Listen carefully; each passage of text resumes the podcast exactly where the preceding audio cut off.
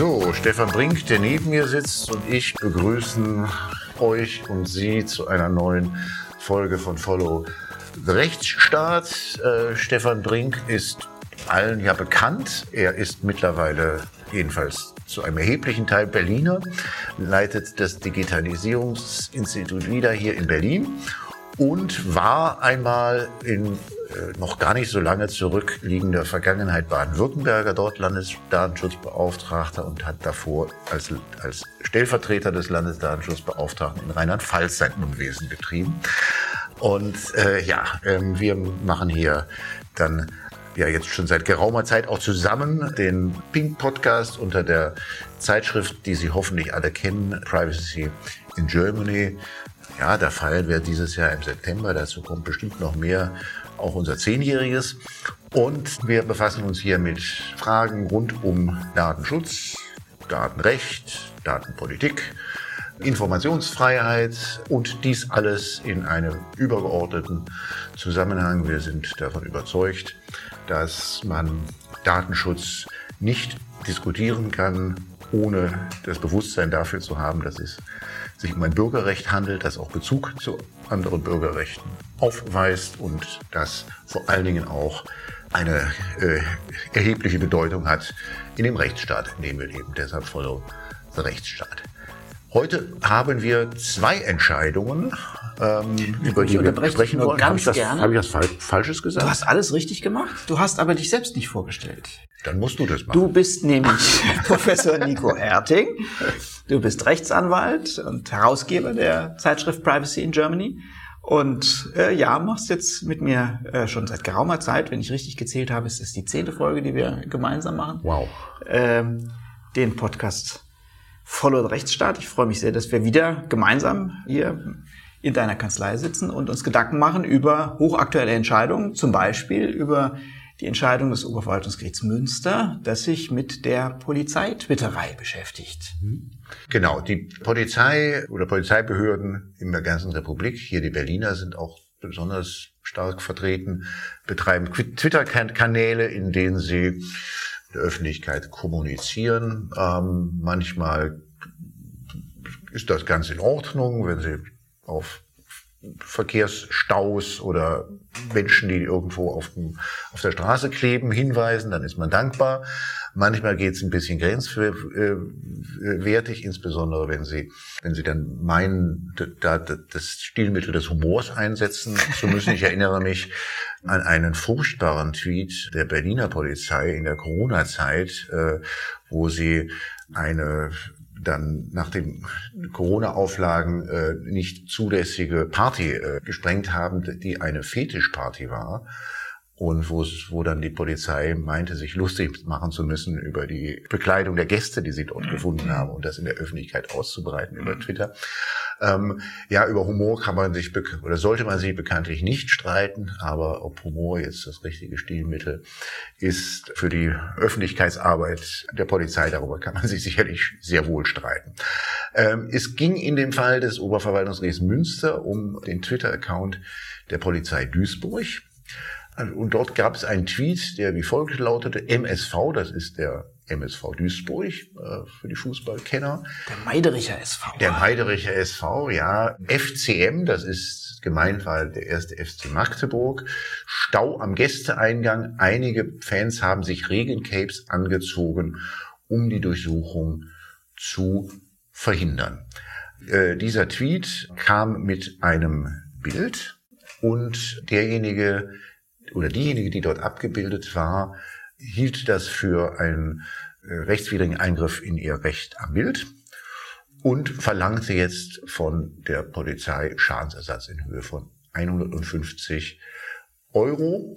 Sie sei durch den Tweet als eine Person dargestellt worden, die berechtigte polizeiliche Maßnahmen verhindere.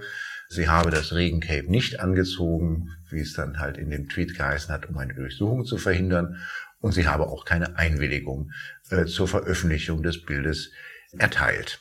Äh, OVG Münster natürlich schon die zweite Instanz. Verwaltungsgericht Düsseldorf hatte die Klage abgewiesen und das Oberverwaltungsgericht hat dann der Berufung stattgegeben. Ähm, Ja, da ging es dann zunächst einmal darum, war denn die Klägerin überhaupt erkennbar dort auf diesem Tweet? Und da gab es das Problem, dass es den Tweet nicht mehr gab. Der war gelöscht. Das ist natürlich auch ein äh, interessanter Vorgang. Äh, die Polizei twittert. Ja. Wir reden jetzt nicht über das, was wo wir üblicherweise reden, ob sie das darf oder nicht darf. Ähm, aber sie nimmt das offensichtlich selbst gar nicht als Verwaltungsvorgang wahr, sondern irgendwie so als Form der Öffentlichkeitsarbeit. Wenn es ein Verwaltungsvorgang wäre, in ihren Augen, wäre es ja logisch, dass die allgemeinen Regeln gelten, zum Beispiel, dass sie dokumentiert werden müssen und dass sie auch archiviert werden müssen. Ich weiß, kleine äh, Anekdote am Rande, dass ähm, solange ich als Landesbeauftragter in Baden-Württemberg einen Twitter-Account geführt habe, das habe ich ja zwei, drei Jahre. Manche werden sich erinnern. Ja, ja mhm. äh, ganz äh, meinungsstark, ja. meinungsstark mhm. und äh, hoffentlich wacker getan. Ähm, habe ich am Ende sämtliche Tweets dem Landesarchiv andienen müssen und die haben die sogar aufgenommen. Das waren die ersten Twittereien äh, einer staatlichen Stelle, die nach Auffassung des äh, Landesarchivs äh, sozusagen aufbewahrungspflichtig sind. Und insofern wundert man sich, äh, wenn die Polizei Duisburg sagt, ach, den haben wir schon gelöscht, der ist schon wieder weg. Also, liebe Zuhörerinnen und Zuhörer, wenn euch interessiert, was Stefan Brink vor Jahren getweetet hat, stellt einen EFG-Antrag bei dem Archiv. Ja, man kann doch, glaube ich, einfach einen Antrag stellen, aber ich würde es nicht tun. Nichts ist älter als der Tweet von vor vier Jahren. Das ist. Äh, naja, warum soll es dir besser gehen als mir? Nein, mein, meine okay. Tweets von vor zehn Jahren ich kann man bin auch noch total nachlesen. transparent da. Gar kein Problem. Also, wenn Sie wollen, schauen Sie sich das an. Mhm. Ähm, so, das war dann zunächst mal eine beweisrechtliche Frage. Ähm, also es ließ sich einfach mangels Anschauungsmaterial nicht mehr feststellen, ob das die Dame, die dort geklagt hat, ob sie dort tatsächlich in ihrem Regencape, das sie ja unstreitig getragen hatte, denn tatsächlich überhaupt noch erkennbar war. Klar genug erkennbar, ähm, ja. ja. Und da hat das OVG jetzt gesagt, also das geht zu Lasten der Beklagten, die ja durch die Vernichtung äh, des Tweets die Ursache geschaffen hatte, dass hier Beweisnot herrschte. Das ist letztlich sind das ist das ein Verwaltungsprozessrecht, was dann halt ähm, klären muss, wenn es eine Non-Liquid-Situation gibt, also eine Situation, wo es, wo weder feststeht, dass es so war, wie die Klägerin sagte, also sie war erkennbar, noch feststeht, dass es so war, wie die Polizei sagte, sie war nicht erkennbar, zu wessen Lasten das geht. Und ähm, da ist es dann äh, ist es dann halt so, dass wenn es offensichtliche Beweisnot gibt, das zulasten der Seite geht, die diese Beweisnot verursacht hat, also Polizei. Dementsprechend ist das Oberverwaltungsgericht davon ausgegangen, dass hier ähm, äh, äh, die Klägerin erkennbar war. Ja, das war äh, sogar ein ziemlich starkes Stück. Also das eine ist, dass man äh, sozusagen das, die Tweets äh, nachher nicht mehr im Blick hat, nicht archiviert oder dokumentiert. Äh, hier war es noch ein Ticken äh, unfairer, nämlich die Klägerin hatte angekündigt, äh, sie wollte dagegen vorgehen. Und nachdem sie angekündigt hatte, dass sie sich, äh, dass sie das prüfen will und im Zweifelsfall auch gerichtlich prüfen will, ähm, haben sie das Ding gelöscht. Das geht natürlich mhm. überhaupt nicht. Deswegen äh, Verwaltungsgerichte äh, haben ja einen Amtsermittlungsgrundsatz und versuchen die Wahrheit rauszufinden, dass sie so non-liquid zu Lasten äh, der öffentlichen Stelle aussprechen ist äh, oder so lösen, zeigt also schon, dass äh, war nicht fair, äh, mhm. wie die Polizei da vorgegangen ist. Damit ging das OVG dann auch logischerweise davon aus, dass es auch einen einen Grundrechtseingriff äh, gegeben mhm. hatte, nämlich ein Eingriff ins Persönlichkeitsrecht ähm, der Klägerin, äh, womit dann äh, sich auch zugleich die Frage nach der Rechtsgrundlage dieses Eingriffs stellte.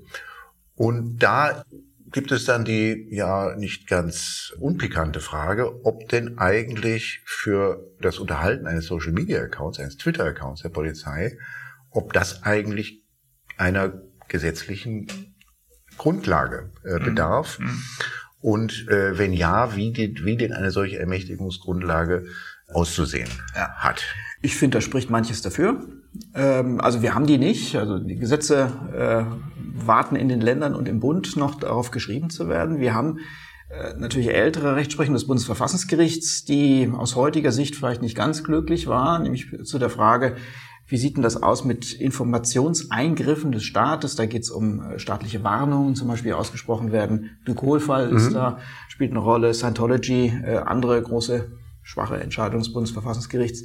Äh, und da haben, äh, hat das Bundesverfassungsgericht schon äh, ja wohl aus einer gewissen Bedrängnis heraus gesagt, nee, dafür brauchen wir jetzt mal ausnahmsweise keinen Gesetzesvorbehalt, obwohl sie ja sonst immer äh, als Erste danach rufen äh, und haben äh, letztlich, äh, wenn man es hart formulieren will, polizeistaatlich gefolgert, äh, aus der Aufgabe einer öffentlichen Stelle auf die Befugnis handeln zu dürfen. Und das geht natürlich überhaupt nicht. Die Tatsache, dass das Grundgesetz oder ein formendes Gesetz einer Behörde eine Aufgabe zuweist, heißt ja noch lange nicht, dass es gleichzeitig die Befugnis erteilt, in Grundrechte einzugreifen zur Erfüllung dieser mhm. Aufgabe. Und ähm, leider hat das Karlsruhe damals akzeptiert mit Bezug auf Twitter, Twitter-Nutzung oder generell Social-Media-Tätigkeit sieht deswegen auch, würde ich sagen, nahezu einhellig äh, zumindest die ähm, öffentlich-rechtliche Lehre, äh, dass dort eine gesetzliche Grundlage erforderlich ist, so denn über die Social-Media-Nutzung Eingriffe stattfinden. Ja. Und das findet ja bei der Twitterei, würde ich sagen, gar nicht so selten statt. Wir haben ja hier in einer der vergangenen Folgen gesprochen über das ähm, äh, Facebook-Fanpage-Verbot des Bundesdatenschutzbeauftragten an die mhm. Bundesregierung, wo es jetzt um ganz andere äh, äh, Gründe geht, nämlich um den Artikel 26 DSGVO. Aber da müsste eigentlich diese Frage auch aufploppen. Absolut. Weil wenn, absolut. Äh, wenn die Bundesregierung eine, ähm, so wie du das sagst, schon eine Rechtsgrundlage brauchen würde, um berechtigterweise dort auch einen solchen Account zu betreiben, dann käme es ja auf alles andere gar nicht mehr an. Dann so ist es. Wäre Und es ist ja das die, Verbot schon aus diesem Grund gerechtfertigt. Ja. Wobei es die Frage ist, ob das dann Aufgabe des Bundesdatenschutzbeauftragten ist, ein solches Verbot. Aus, äh, auszusprechen. Nicht? Stimmt, auch darüber ähm, kann man äh, nachdenken. Ja. In der Sache äh, käme es dann auch gar nicht übrigens darauf an, was auf Social Media gemacht wird. Mhm äh, weil wir ja datenschutzrechtlich gesehen die Entscheidung des Europäischen Gerichtshofs haben, dass die ganzen Social Media Accounts in gemeinsamer Verantwortlichkeit mit dem Anbieter betrieben werden. Also wer da eine Facebook Fanpage hat, ist mitverantwortlich nach Artikel 26. Und damit ist auch schon klar, wir bewegen uns im Eingriffsbereich. Nämlich es werden ja personenbezogene Daten äh, aller Nutzerinnen und Nutzer verarbeitet und ähm, auch ausgewertet. Und da haben wir schon den Eingriff in die informationelle Selbstbestimmung und auch der bedarf natürlich einer gesetzlichen Grundlage und die haben wir schon wieder nicht. Mhm. Insofern ja, ich gehe fest davon aus, dass in dem Verfahren, das äh, der Bundesbeauftragte angestrengt hat, auch dieses Thema angesprochen wird. Es liegt immer ein bisschen nahe, dass man in dem Bereich auf die äh, schon erwähnten schwierigen Entscheidungen des Bundesverfassungsgerichts abdriftet und sagt, na ja, das sehen wir jetzt mal mit der gesetzlichen Grundlage nicht so eng. Inhaltlich wird es aber natürlich spannend sein, aber darüber reden wir heute nicht. Mhm. Genau, dann bedeutet es natürlich nicht, dass jetzt keinerlei rechtliche Bindungen bestehen, wenn es keine Rechtsgrundlage bedarf. Das ist tatsächlich die Glykol-Rechtsprechung, also der Glykol-Fall war der erste Fall des Bundesverfassungsgerichts, wo dann, wie du sagst, erstens gesagt wird, naja, also jetzt eine Rechtsgrundlage für die Öffentlichkeitsarbeit braucht es nicht, eine gesetzliche Grundlage. Aber es gibt bestimmte Maßstäbe, an denen man sich enthalten kann. Das erste, und, und, und das ist vor allen Dingen Richtigkeit und Sachlichkeit. Äh, das sind so die zwei ja. hervorstechenden. Also man, man darf keine falschen Tatsachenbehauptungen aufstellen und man muss im Übrigen auch sachlich äh, bleiben. Und daran ist dann hier die polizeilich, dieser polizeiliche Tweet gescheitert, weil man, weil das OVG sagte, stimmt gar nicht. Hier ist jo. gar nicht, ähm, nach den Feststellungen, die tatsächlich Feststellungen getroffen wurde, stimmte das gar nicht, dass hier die Klägerin ihr Cape aufgesetzt hat, um die Polizeiarbeit zu behindern, also Durchsuchungen zu äh, verhindern. Ja. Das war gar nicht so und damit war dieser Tweet rechtswidrig und ähm, der äh, auf diese Betrag von 150 Euro gerichtete Klage war, dann tatsächlich stattzugeben. Ähm, Richtigkeitsgebot, vielleicht nochmal kurz zum Anfang auch nochmal zum Stichwort Humor. Sachlichkeitsgebot, also das Sachlichkeitsgebot steht sicherlich in einem Spannungsverhältnis zu jetzt Humor der Polizisten, die dort Jedenfalls ähm, zu Polizeihumor, ja. diesen Twitter-Kanälen. Ja. Das geht natürlich mit der Nutzung von Social Media äh, sozusagen einher. Man will sich da auf einen bestimmten Slang oder eine bestimmte äh, Ausdrucksweise eingrooven. Äh, wenn man halt auf TikTok ist, kann man jetzt nicht das Beamtendeutsch loswerden, aber das geht eben auch häufig auf Kosten der Sachlichkeit. Auch das ein wichtiger Gesichtspunkt, sich sehr gut zu überlegen. Öffentlichkeitsarbeit ist wichtig, ist auch wirklich begrüßenswert, ist auch viel geschehen. Also die ganzen auch äh, Mitarbeiterinnen und Mitarbeiter, die inzwischen in der öffentlichen Verwaltung für Öffentlichkeitsarbeit zuständig sind, machen einen wichtigen Job und einen guten Job. Aber man muss sich immer sehr genau anschauen, wie sieht das mit dem Spannungsverhältnis zur sachlichen Aufgabe der Behörde aus. Und ähm, das, was Private machen können, äh, sich dann mal ein bisschen aus dem Fenster hängen, mal ein bisschen kieksen oder Leute auch mal ins Lächerliche ziehen oder ja, vielleicht sogar ein bisschen unfair werden, das darf sich halt eine öffentliche Stelle, zumal die Polizei nicht leisten. Und deswegen ist äh, selbst für den Fall, dass das rechtmäßig wäre, was sie mit der Twitter-Nutzung machen, eine extrem anspruchsvolle Aufgabe, da immer sich auch im Zaum zu halten und nicht die Pferde durchgehen zu lassen. Wer öfter mal am Verwaltungsgericht ist, kennt das schon, aber nur das vielleicht noch zur Abrundung, was für ein Aufwand, ein solches Verfahren zu führen. Das Spiel, und das ging, das Fußballspiel fand, am, fand im Februar 2017 statt, mittlerweile also vor mehr als sechs Jahren. Dann hat es, ist es relativ schnell gegangen bis zum Urteil des Verwaltungsgerichts Düsseldorf. Das stammte dann aus Anfang 2019, also Juni 2019, ist also auch mittlerweile dann schon ziemlich genau vier Jahre alt. Und ja, OVG Münster ist jetzt nicht mehr ganz, ganz frisch, aber das hat dann nochmal bis, bis November 2022 gedauert. Also wenn man das mal überschlägt, das hat also fünfeinhalb Jahre gedauert von dem Vorkommnis Anfang 2017 bis zu der Entscheidung des Oberverwaltungsgerichts, das dann hier der Klägerin mhm. stattgegeben hat. Da braucht man schon einen langen Atem, um ein solches verwaltungsgerichtliches Hauptsacheverfahren zu führen. Aber etwas schneller. Um positiv, um es nochmal ins Positive zu wenden, es ging am Ende ja um 150 Euro. Mhm. Ja, äh, langes Verfahren, aber unser Rechtsstaat nimmt sich die Zeit dafür, mhm. äh, befasst sich sehr intensiv. Wir wollen jetzt über die Kosten gar nicht nachdenken, die mhm. im äh, Laufe dieser sechs Jahre entstanden sind. Aber auch das zeichnet ja einen Rechtsstaat aus, dass eben sozusagen keine Thematik klein genug ist, wenn der Bürger sich zu Recht beschwert. Okay, du bist heute zuständig für das Positive, ähm, womit wir dann, äh, dann auch von den Verwaltungsgerichten zu den Ober, zu den, zum, also vom Oberverwaltungsgericht in Münster wechseln zum Oberlandesgericht nach Dresden. Dresden. Ja, aber da geht, die Prozesse dort gehen schneller, zumal wenn es sich um einstweilige Verfügungsverfahren handelt. Und hier handelte es sich bei der Entscheidung, über die wir jetzt sprechen wollen, vom 4.4.2023 um ein einstweiliges Verfügungsverfahren, in dem es um einen uralten Linolschnitt ging. Ja. Was war da, was war da der Streit? Äh, das ist eine insofern uralte Geschichte. Äh, in den 60er ähm, Jahren wurde von der Antragstellerin zunächst mal eine Porträtskizze gefertigt, eine hübsche Zeichnung, äh, die später dann künstlerisch in einen Linolschnitt umgesetzt wurde. Und dieser Linolschnitt wurde dann später auf Bekleidungsartikeln äh, abgebildet. Also letztlich wurde aus äh, dem Bild einer Person, damals einer jungen Person, ein Ausstattungsgegenstand, mit dem man äh, seine Kleidung geschmückt hat. Und das Ganze natürlich auch von einem wirtschaftlichen Hintergrund, äh, wurde unter einem bestimmten Label angeboten im Webshop zum Kauf. Und da kam dann die Betroffene, die Abgebildete und sagte, Moment mal, was macht ihr da eigentlich?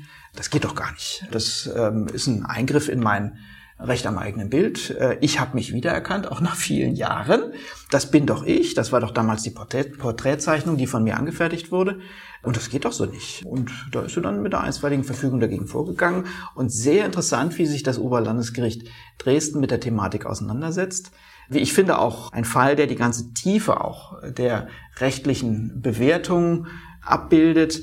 Man muss da zunächst mal überhaupt auf die Idee kommen, wie das Oberlandesgericht sich überhaupt mit Datenschutzfragen zu beschäftigen. Letztlich ging es um Fragen des allgemeinen Persönlichkeitsrechts, äh, des Verhältnisses zum Kunsturhebergesetz. Aber zunächst mal hat sich das OLG Dresden damit auseinandergesetzt, ähm, war das eigentlich ein Datenschutzverstoß, äh, der dahinter steckte? Das Konterfei äh, der Antragstellerin auf Kleidung abzudrucken. Und dann müsste man ja davon ausgehen, dass das ein personenbezogenes Datum war, was da angefertigt wurde. Äh, viele von uns, die über Datenschutz nachdenken, denken eigentlich immer nur in Kategorien der automatisierten Verarbeitung. Das hat irgendwas mit IT zu tun. Das ist so eine EDV-Kiste, der Datenschutz. Und dann kommt man natürlich gar nicht auf, die, auf den Clou. Aber äh, es ist ein Irrtum. Datenschutzrecht ist zunächst mal umfassend, auch von seinem Anspruch her und von, seiner, von, der, von der Regulierung von Lebenssachverhalten. Und wenn ich ein Porträt einer Person zeichne und dieses Porträt ist günstigerweise, weil ich ein guter Künstler bin, ein guter Zeichner bin, hat einen Wiedererkennungswert. Also weist dann tatsächlich Merkmale auf, bei denen dann der Betroffene selbst oder zumindest Bekanntenkreis oder vielleicht sogar jedermann sagt, ja, das, die kenne ich doch, die Person, die da abgebildet ist, das ist doch der und der, dann hat offensichtlich auch eine Zeichnung, von handgefertigte Zeichnung, äh, eine identifizierende Wirkung. Und schon sind wir im Datenschutzrecht drin. Herzlichen Glückwunsch. Datenschutz schlägt zu. Und dann beschäftigt sich das Oberlandesgericht mit so schönen Fragen wie, okay, identifizierbar scheint sie zu sein, aber möglicherweise haben wir jetzt einen Zeitablauf von fast 50 Jahren. Die Antragstellerin sieht ja ganz anders auf, als auf, dem, auf, der, auf der Zeichnung beziehungsweise dem Genolschnitt. Ist das dann eigentlich noch sozusagen wirklich Datenschutz? Das haben sie dann letztlich abgelehnt. Sie haben eine Überlegung noch angestellt, die ich richtig finde. Sie haben nämlich die Frage gestellt, na ja, ist das denn dieses Bild, das offensichtlich zur Identifizierung taugt? Ist das denn, äh, beruht das denn auf einer automatisierten Verarbeitung, äh, die Datenverarbeitung? Und äh, da äh, haben Sie aus meiner Sicht einen Schlenker gemacht, der nicht ganz äh, zutreffend war. Sie haben nämlich gesagt, äh, nee, ist keine automatisierte Verarbeitung, muss es aber auch nicht sein. Äh, Artikel 2 der Datenschutzgrundverordnung, sachlicher Anwendungsbereich, sieht auch vor, dass nicht automatisierte Verarbeitung, wie zum Beispiel das Zeichnen, mit vom Datenschutz umfasst sind, also auch geschützt werden, diese Informationen, unter der Bedingung, dass diese Daten in einem Dateisystem gespeichert werden sollen. Das ist natürlich, jetzt sind wir mitten in den Abgründen des Datenschutzes, da kennt sich niemand mehr aus. Ich erinnere mich noch an eine sehr hübsche Debatte, Nico, du weißt es auch noch, 2018, die große äh, Datenschutzdebatte zur DSGVO sind Klingelschilder, ja, ja, ja. Dateisysteme. Österreich war ja. das, ja, ja. Und ähm, hier in dem mhm. Fall ähm, würde ich sagen, ist das äh, Oberlandesgericht also erstens zu loben dafür, dass es so tief eingestiegen ist in die Fragestellung. Ich glaube, sie sind falsch abgebogen. Ich glaube, äh, die waren für ein Dateisystem stimmt, diese Zeichnung. Äh, die hatte nämlich die Künstlerin, hatte sich Kopien von dem Bild gemacht und äh, hatte die offensichtlich selbst auch aufbewahren wollen. Und das Dateisystem, da wird schon eins gewesen sein. Da wird ein Schrank gewesen sein, da wird eine Mappe vielleicht gewesen sein, wo sie genau das aufgehoben hat, um es später auch nochmal hervorzuholen, um sich daran zu orientieren, um damit weiterzuarbeiten. Und es wäre nur dann, diese Mappe wäre nur dann kein Dateisystem, wenn dort ein chaotisches Lagersystem äh, wäre. Also wenn die Künstlerin einen Kellerraum hätte, wo sie die Zeichnung reinwirft und äh, dann äh, sozusagen knietief in Zeichnungen wartend äh, danach suchen müsste, um es zu finden. Ich glaube, sie wird ein Ablagesystem gehabt haben und dann fällt es tatsächlich unter die Grundverordnung. Aber sei es drum, da hat das äh, Oberlandesgericht gesagt, nee, machen wir jetzt nicht über den Datenschutz, wir machen es über allgemeines Persönlichkeitsrecht, mhm. Recht am eigenen mhm. Bild. Und dann haben sie sich mit dem 22 Kunsturhebergesetz genau. auseinandergesetzt. Ja. Vielleicht noch mal ganz kurz zu dem, äh, zur, warum dann letztlich das verneint wird. Ist, man sagt, sie sei gar nicht mehr identifizierbar gewesen, mhm. weil das so alt Uncharmant. Ist, Sehr uncharmant. ist das Bild, nicht? Ja, ähm, äh, also wenn man es liest, merkt man, dass die, die das Urteil geschrieben haben, sich jetzt nicht jeden Tag mit dem Datenschutz befassen. Man kriegt bekommt erklärt, dass es unterschiedliche Anführungszeichen Theorien für die Identifizierbarkeit gibt, die objektive und die subjektive. Dann heißt es also, spreche doch einiges dafür, dass der objektive Sichtweise die entscheidende sei, dass also nicht auf die Perspektive des Bearbeiters ankomme. Und dann kommt, dann kommt ein längerer Abschnitt mit interessanten Argumenten, zum Beispiel, das ist ja schließlich hier dass ja keine biometrischen Daten im Spiel sein, die eine Gesichtserkennung ermöglichen. Okay. Ja, und also dass der Ablauf nach 49 äh, von 49 Jahren zwischen ähm, äh, die vergangen waren, seit der, das Bild entstanden ist im Jahr 1960, dass das doch jetzt also auszuschließen sei, dass man da noch erkennbar sei. Also kann ich wirklich nur äh, unter mhm. ähm, dem Gesichtspunkt der Staatskultur zurückweisen. Letztlich hat das äh, Oberlandesgericht gesagt, gnädige Frau, Sie sind gar nicht wiederzuerkennen. äh, und das macht man nicht.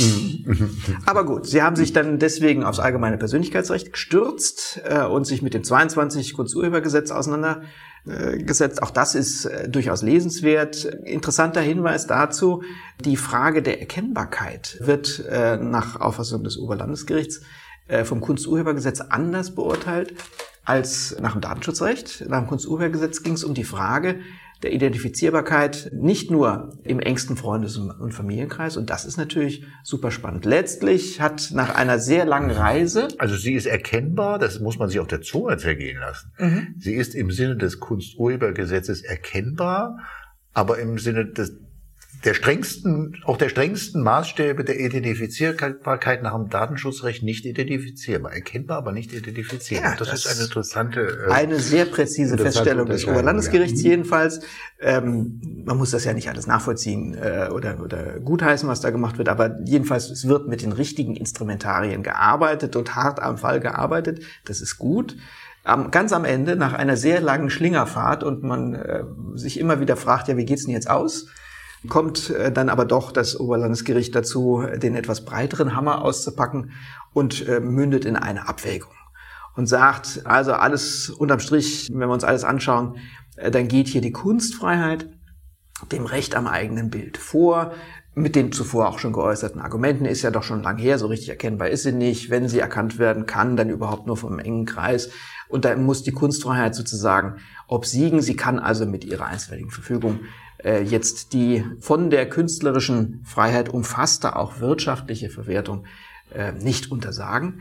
Äh, interessant aus meiner mhm. Sicht die guten Feststellungen des Oberlandesgerichts zu einigen Rechtsverhältnissen, also die zum Beispiel die Feststellung, dass die Datenschutzgrundverordnung in ihrem Anwendungsbereich, über den wir jetzt lang gesprochen hat, ähm, haben, tatsächlich Anwendungsvorrang vor dem nationalen mhm. Recht genießt. Also wenn sie einschlägig ist, dann äh, schiebt sie auch zum Beispiel das Kunsturhebergesetz zur Seite. Und das ist gut. Das haben wir als Datenschützer relativ lang darauf gewartet, bis die Gerichte das so zutreffend und äh, selbstverständlich äh, von sich geben, dass das europäische Recht, äh, zumal in Gestalt einer unmittelbar geltenden Verordnung, eben nationales Recht verdrängt. Das ist gut und ähm, freut mich immer sozusagen, wenn da auch eine gewisse Entwicklung zu sehen ist. Also vielleicht auch zwei Bemerkungen dazu. Ähm, ähm, erstens, das Gericht kommt dann ja am Schluss, wenn es über die Kunstfreiheit, mit der Kunstfreiheit abwägt, auch wieder auf sicheren Boden, weil wir haben ja eine Norm, ja. äh, auf die man sich dann stützen kann. Das ist der 23 Absatz 1. Absatz 1 Nummer 4, der ist relativ selten, ja, äh, da heißt es, äh, keine Einwilligung bedarf des Bildnis, wenn es äh, nicht auf Bestellung angefertigt äh, wird, sofern die Verbreitung oder Schaustellung einem höheren Interesse der Kunst dient.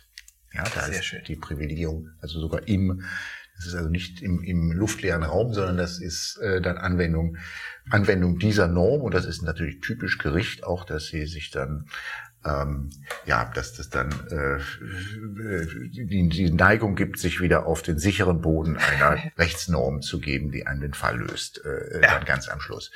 Ob das Bundesverfassungsgericht das Bundesverfassungsgericht hat in der, ein, einer der beiden Recht auf Vergessen Entscheidungen aus dem November 2019 ja so eine Differenzierung eingeführt, wo es gesagt hat, also wenn der Schwerpunkt beim Persönlichkeitseingriff jetzt nicht so sehr in der in der Datenverarbeitung mit, also ganz, ganz vergröbert liegt, sondern der Schwerpunkt liegt eigentlich darin, dass man sich in der Öffentlichkeit äußert. Ja, dann sei, dann sei, dann sei, dann gehe es gar nicht um das Recht auf informationelle Selbstbestimmung, sondern um das allgemeine Persönlichkeitsrecht pur. Dann sei man im Äußerungsrecht und grenzt dann auf diese Art und Weise das Äußerungsrecht vom Datenschutzrecht äh, ab, was ähm, wahrscheinlich, wenn man so denkt, dann würde man wahrscheinlich hier auch auf, den, auf die Idee kommen, äh, dass ähm, ja, da ist ja hier auch um ja um ein in die Öffentlichkeit getragenes, äh, auf einem T-Shirt getragenes Bild geht, ob das nicht auch eher in die Rubrik ja dann weniger Äußerungsrecht, sondern vielleicht eher Kunstfreiheit fällt und dann aus diesem Grund möglicherweise gar nicht in den Schutzbereich mehr des Rechts auf informationelle Selbstbestimmung. Dass dir das, das gefällt, ist dann lieber Nico. Feinschmecker. Ja, dass dir das gefällt, glaube ich ja. dir gerne. Ich bin sehr dankbar für die, den, den Lösungsansatz des Oberlandesgerichts Dresden, auch wenn ich ihn nicht in allen Punkten für richtig halte, aber ähm, finde ich gut. Wir könnten uns jetzt, und das machen wir bestimmt auch mal äh, noch intensiver, um die äh, Rechtsprechung des Bundesverfassungsgerichts gerade diese Abgrenzungsfragen mhm. kümmern. Das können wir uns vielleicht mal vornehmen, ja. äh, das mhm. äh, beide Entscheidungen auseinanderzunehmen. Sehr äh, diffizil, sage ich mal. würde mit Sicherheit Spaß machen. Machen wir aber nicht mhm. heute. Äh, wir haben zwar äh, mhm. die äh, unausgesprochene Zielsetzung, lieber Nico, mal einen Podcast unter 30 Minuten zu machen, nicht ganz hinbekommen, aber äh, sind trotzdem äh, heute ein bisschen äh, kürzer dran. Äh, freue mich sehr, äh, dass Sie uns so lange äh, begleitet haben, zugehört haben. Ganz herzlichen Dank dafür und machen Sie das, was wir beide, lieber Nico, äh, immer machen. Schätzen Sie weiter unseren Rechtsstaat.